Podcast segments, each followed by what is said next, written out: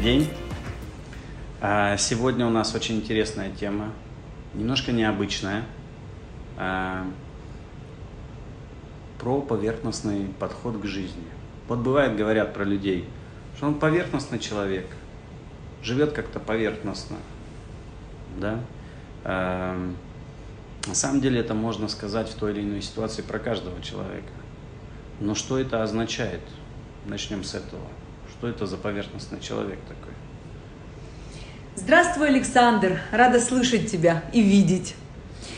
Значит, тема у нас сегодня о поверхностном человеке или поверхностном мышлении, поверхностном образе жизни, да? Ну давай, как я люблю, вначале разберемся с понятиями, да, кого мы называем поверхностным человеком или что значит поверхностное мышление.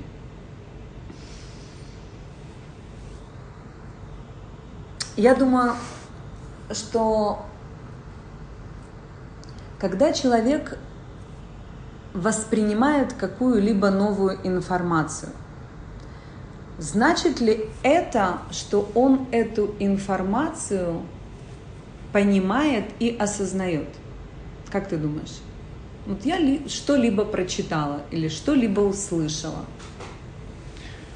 Ну, для меня таким э, фактором, что человек понял и осознал, является то, что он это может как минимум повторить, а потом это оно может перевести в действие и может употребить как бы в своей повседневной жизни.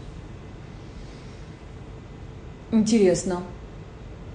Я думаю, что во многом согласна. Я думаю, что очень важный фактор, что первый уровень восприятия вообще любой информации у всех людей, я думаю, что он будет поверхностный, да?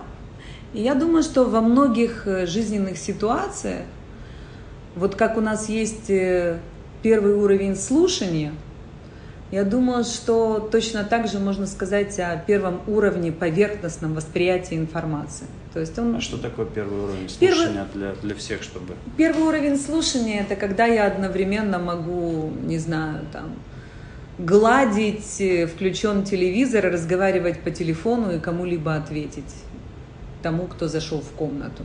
Да, такой первый уровень слушания, когда есть много различных факторов. Я вроде бы телевизор включен, я что-то делаю, да, разговариваю с подругой по телефону, и кто-то зашел в комнату, поздоровался, я ему ответила. То есть это такое, знаешь, со всеми шумами вокруг, я, тем не менее, так или иначе включена. Это такой первый уровень слушания. Но сказать, что я могу повторить э, точно тебе то, что было по телевидению, или тот, кто зашел, с чем он ко мне обратился, сказать, какие у него эмоции – и если я с подружкой вела очень важный разговор, такой прям для меня, навряд ли. Но вот это такой первый уровень слушания. Я думаю, что есть такой уровень поверхностный восприятия информации.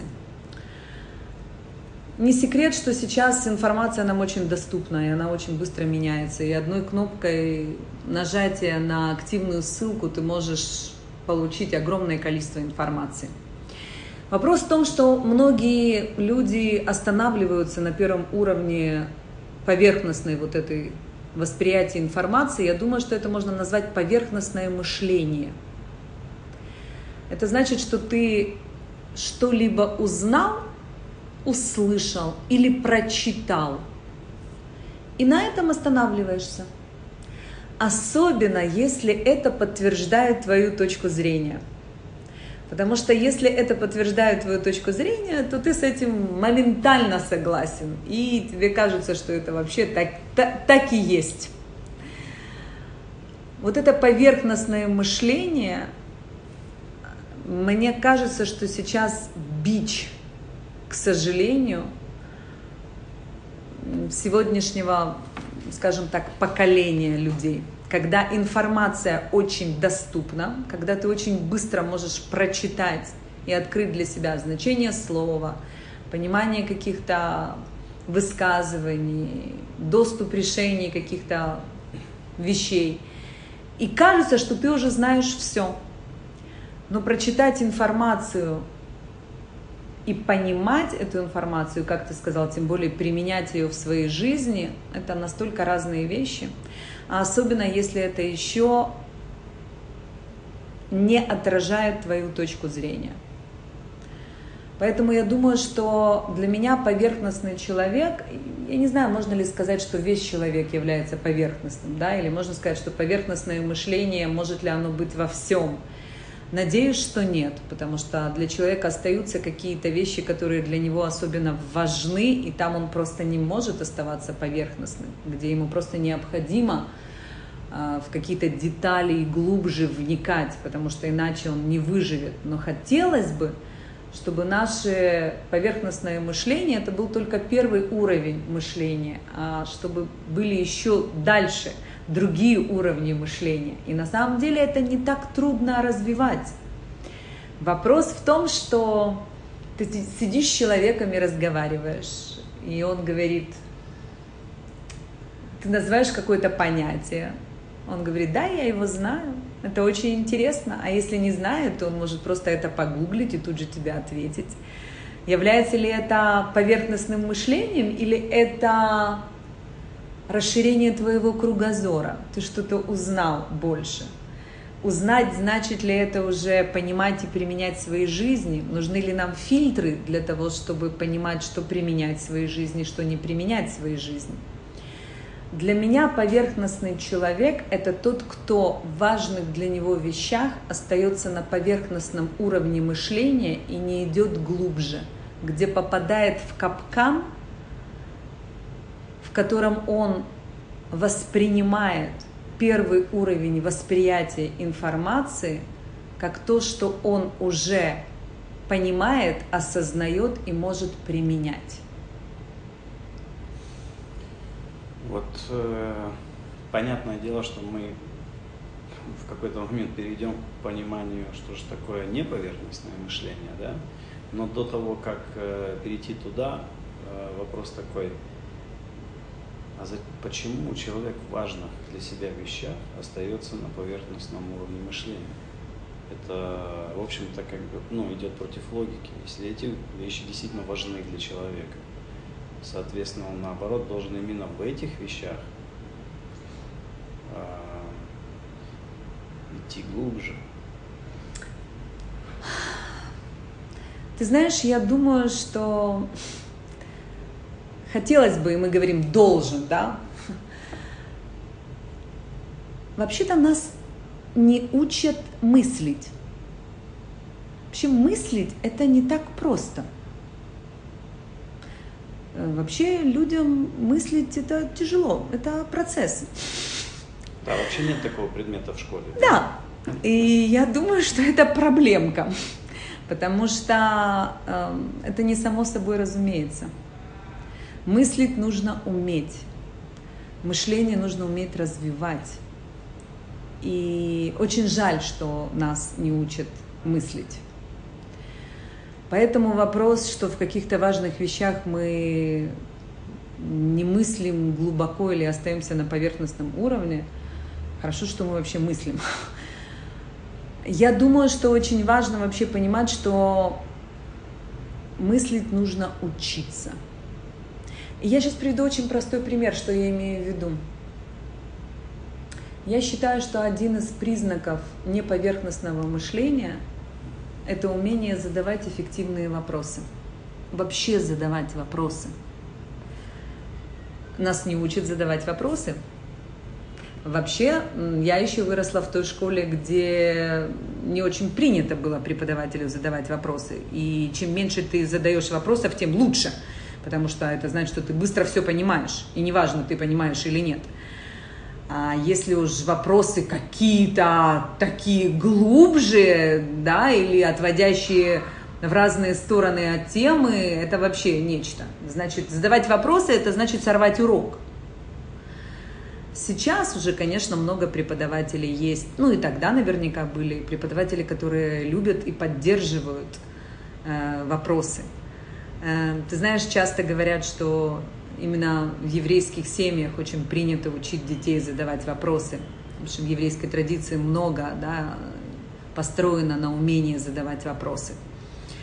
Э, один из нобелевских лауреатов сказал о том, что его мама спрашивала его в конце каждого дня, задал ли ты сегодня какой-то важный и интересный вопрос. Потому что если ты не задал такого вопроса, то твой день прошел просто так. Именно умение задавать вопросы – это один из признаков э, такого неповерхностного мышления. Да? Не просто вопросы, э, вопросы, которые продвигают, которые идут вглубь, вот такие вот вопросы. Вопросы, которые помогают тебе что-то открывать, которые идут глубже и понимают, на чем эта информация основана, почему она именно такая. То есть вот, вот такие вещи. Я думаю, что это один из самых первых признаков. Еще, например, эм, не секрет, что логика – Э, развитие логики это тоже то, что помогает мыслительному процессу, да, это очень связано. В корейских школах учат Талмуд. Почему? Потому что он помогает развивать логику. Есть много других возможностей, как развивать логику, но это один из таких моментов. То есть получается, что человек не э, идет глубже в, то, в тех вещах, которые для него важны, Э, просто потому что он не умеет мыслить правильно. Эти мышцы у него не развиты, это нужно накачивать. Нас не учат этому, мы не знаем как. И если есть люди, у которых врожденное, да, вот такие мышцы, которые накачиваются врожденные, вот они не оставляют на поверхности это. Можно сказать, что это у всех есть, потому что дети очень любопытные, они задают вопросы, они не остаются на поверхности, им не подходит просто нельзя, почему нельзя, что за этим и так далее, и так далее. Потом мы закрываем это, понятно, другими вещами, я сейчас не буду туда ходить. Но идея в том, мне кажется, что нас не учат мыслить, и не всегда мы понимаем, что значит глубокое, другое мышление, не поверхностное. А так как информация очень доступна, мы подмениваем э, понятие узнать, получить информацию и понимать и применять. У нас это равно часто, но это не так. Мы не будем это применять, потому что мы это не понимаем, не осознаем. Мы узнали информацию. И все. Смотри, ты знаешь, что для меня тема ценности это очень важно. Сейчас куда ни посмотри и кого не спросишь, а, знаете ли вы, что такое ценности, как это важно для человека? 99% скажут, конечно! Знаешь ли ты свои ценности и понимаешь, как их применять в своей жизни? Конечно! Нужно ли тебе сказать, какой процент из 99% вообще понимают, что такое ценность, осознают и применяют это в своей жизни? Проявляют это конкретно в своей жизни, в действиях каждый день? Нет они даже не задают такие вопросы, ну, мы не задаем такие вопросы. Но зато, что такое ценности, мы знаем. Можешь ли ты определить свои сильные стороны? Конечно, это уже не интересный вопрос. Ты этими сильными сторонами пользуешься, ты применяешь их в своей жизни, это становится твоим стратегическим ресурсом. Люди не привыкли думать про себя таким образом. Понятия эти уже есть человек, раскрывая для себя понятие, останавливается на этом уровне и довольствуется тем, что он уже это знает. Так как раньше был информационный голод, и мы не знали множество вещей, сейчас мы можем узнать все одним кликом. И этот информационный голод наполняется тем, что мы воспринимаем информацию, дальше не идем. Вот тебе поверхностный уровень. Мы этого узнали, этого достаточно. Мы уже это знаем. Хорошо, поверхностное мышление понятно. А что такое другой подход? Какое мышление тогда э, нужно применять, особенно в тех вещах, которые важны для тебя? Ты знаешь, э, можно сказать, что поверхностное мышление, еще раз, это первый уровень восприятия информации. Вопрос в том, когда ты понимаешь, что тебе нужно идти дальше и глубже. Уметь анализировать, мыслить, задавать вопросы, для того, чтобы понимать, как это применять дальше в своей жизни. Потому что оставаться на поверхности есть... Как это назвать? Это глубинный подход, глубинное мышление. Как, какое это мышление? Если это поверхностное мышление – я думаю, что это мышление, которое помогает тебе изменять твою жизнь. Это способ мышления, а, который... Как назвать уровень мышления, когда ты что-то узнаешь знаешь, как, как говорят, вот у тебя есть такой инсайт. Не всегда должен происходить инсайт, но ты что-то понимаешь, осознаешь, и не применять это в своей жизни ты уже не можешь. Даже если сейчас у тебя на 100% это не получается, то это уже стучится к тебе в дверь. Знаешь, как есть вопросы, которые сегодня ты не можешь получить на них ответ, но этот вопрос уже работает – потому что он э, влияет на то, как ты мыслишь, как ты говоришь, как ты действуешь. Если это поверхностное мышление, которое остается такой, знаешь, в пене, то это не глубинное мышление, а я бы назвала его продвигающее мышление. Это мышление, которое тебя продвигает или в восприятии информации, или в действиях, или в осознанности. То есть это что-то, что тебя продвигает. Можно назвать, может быть, это также развивающее мышление. Развивающим. Знаешь, я сейчас... Я, мы сейчас с тобой изобретаем термин, да. это интересно. Чтобы просто потом дальше мы называли Да, его... я бы называла это продвигающее, продвигающее мышление. Да, я бы называла это так. Но еще раз, э, поверхностное мышление нам необходимо. Жалко, если мы останавливаемся на нем. Я бы даже сказала, что есть определенные мышцы, как я говорю, да, я люблю говорить о мышцах такой. Сейчас даже есть такое понятие там э, фитнес мозга, да, потому что уже многие говорят о том, что мышление необходимо развивать. Я думаю, что есть такие, знаешь, э, ментальные мышцы, которые нужно накачивать для того, чтобы мышление не оставалось на поверхностном уровне. Я думаю, что там есть несколько составляющих. Я бы сказала, что их, наверное, четыре.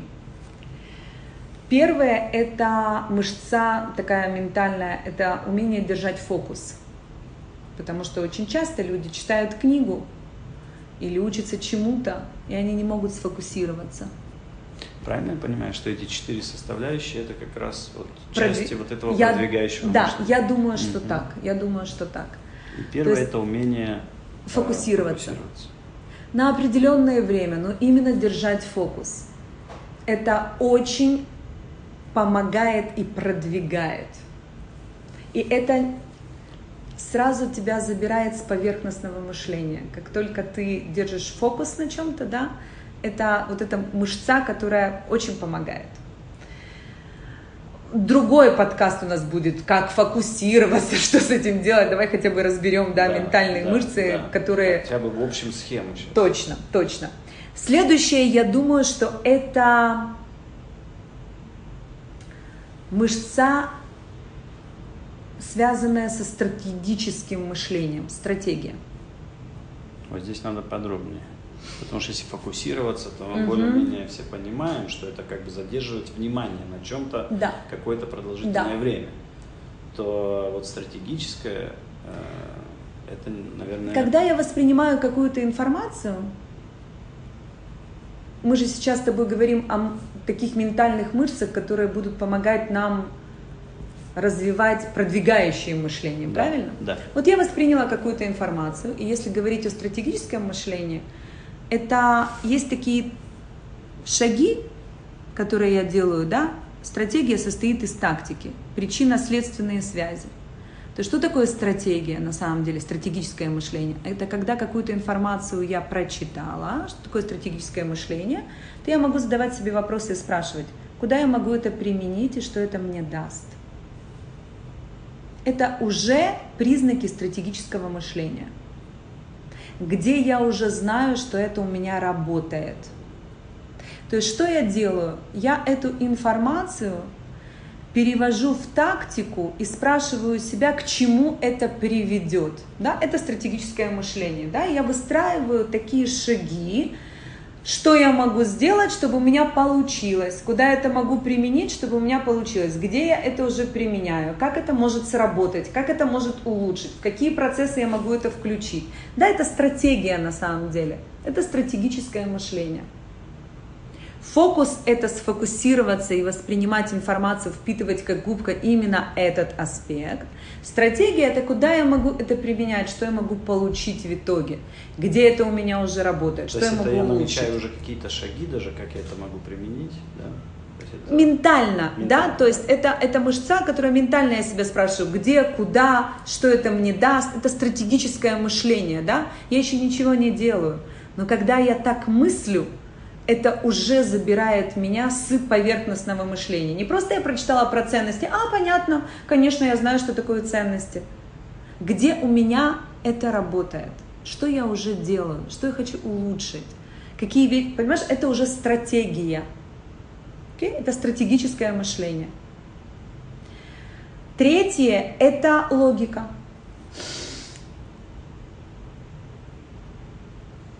Логическое мышление. Логическое мышление – это не просто причинно-следственные связи. Логика, вообще это отдельный, знаешь, такой предмет логика. И вообще я встречаю людей, у которых э, отсутствуют причинно-следственные связи. То есть он что-то делает,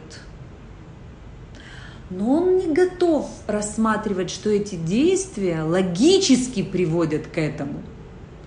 То есть, например, он кушает то-то и то-то, но он не думает, что это приводит к тому-то и к тому-то. Он не занимается чем-то, но это не влияет на то, что он ждет тут результатов. Или, да, то есть отсутствуют причинно-следственные связи такие. Логика это чуть глубже, чем только вот, да, то есть логика это вообще отдельный, почему я привела пример, например, э, Талмуд, изучение Талмудов, Талмуда, споры талмудические, как построен Талмуд. Ну, если отойти даже от этого, есть вообще предмет логика, да, развитие логики. Конечно, это древняя наука. И она очень известна. Вопрос, насколько мы развиваем в себе логику. А, Кто-то путает логику, дедукцию, там, э, целая тема. Но на самом деле хотя бы самые азы очень важно. Логически понимать, как человек делает выводы, из чего он делает выводы, а, на чем это основано, логично это или нелогично, что значит э, моя логика, на чем она выстроена, э, какие основы истины, что стоит за этим, когда я высказываю какую-то мысль, насколько у меня логически выстроен процесс мышления, мысли, которые я говорю, которые я вербализую, на чем они основаны. Вообще это интересно, потому что эта наука, она существует уже э, тысячелетия.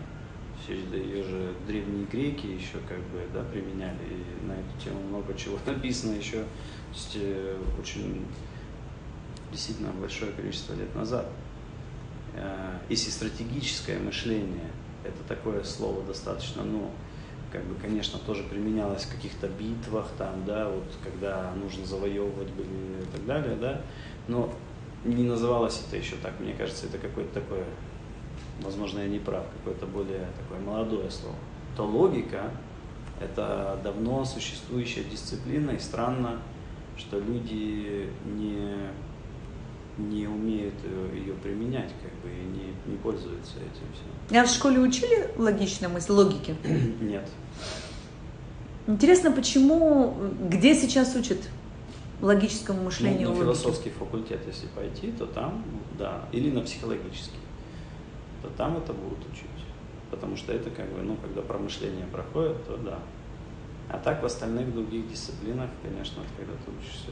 Хотя, казалось бы, да, а может человек жить, если он не умеет логически мыслить? Подразумевается, что он сам по себе должен как-то этому научиться. Да, я думаю, что подразумевается многое, что мы должны чему-то научиться. Вопрос, к какому возрасту, когда и почему. Поэтому я думаю, что этому можно учиться и учить своих детей, и учиться самим уже сейчас. По крайней мере, загуглить и понять, что такое логическое мышление, на чем оно основано и какие там основные принципы. Да. А в чем разница между... Подожди, есть еще четвертый. А я хотел спросить, А. в чем разница между логическим мышлением и стратегическим мышлением? Стратегия, э, как здесь именно для меня, это больше куда я применяю, где я могу а, получить из этого выгоду, к чему это меня приведет, что я могу улучшить.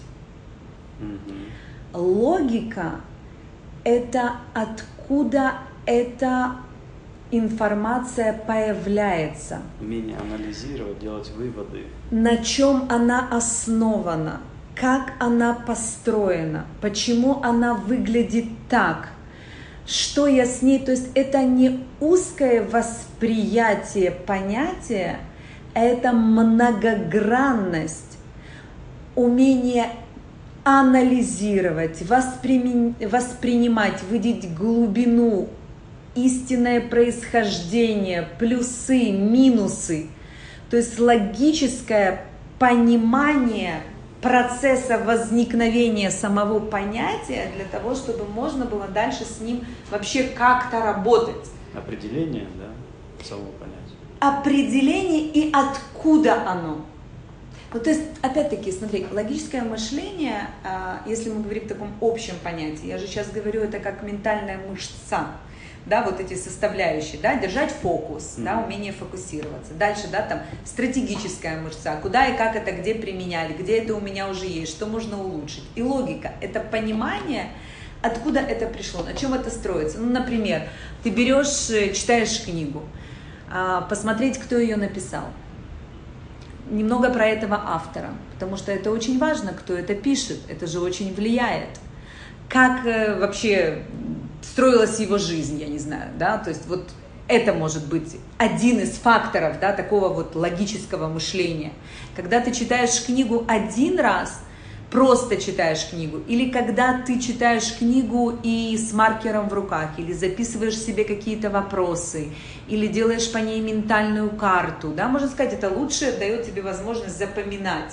А можно сказать, что это логическое мышление, в котором я задаю себе вопросы, да, когда я строю ментальную карту, откуда это понятие, какие ветки еще должны идти, куда это ведет, почему. Я выстраиваю некую логику восприятия этой информации. Да, то есть у меня появляется моя логика, которая связывает информацию с опытом, который у меня был да, с ассоциациями и выявляет то, чего мне еще не хватает. Мы же сейчас говорим именно о логическом мышлении для восприятия новой информации, да, чтобы не оставаться на поверхностном уровне мышления. То есть мне нужна логика для того, чтобы понимать процесс того, что я изучаю, понимать процесс, как это соприкасается с тем, что у меня уже есть, и из этого, да, симбиоза нечто делать далее, потому что то, что мне подтверждает мою точку зрения, то, что я говорила, у меня очень быстро воспринимается, отлично.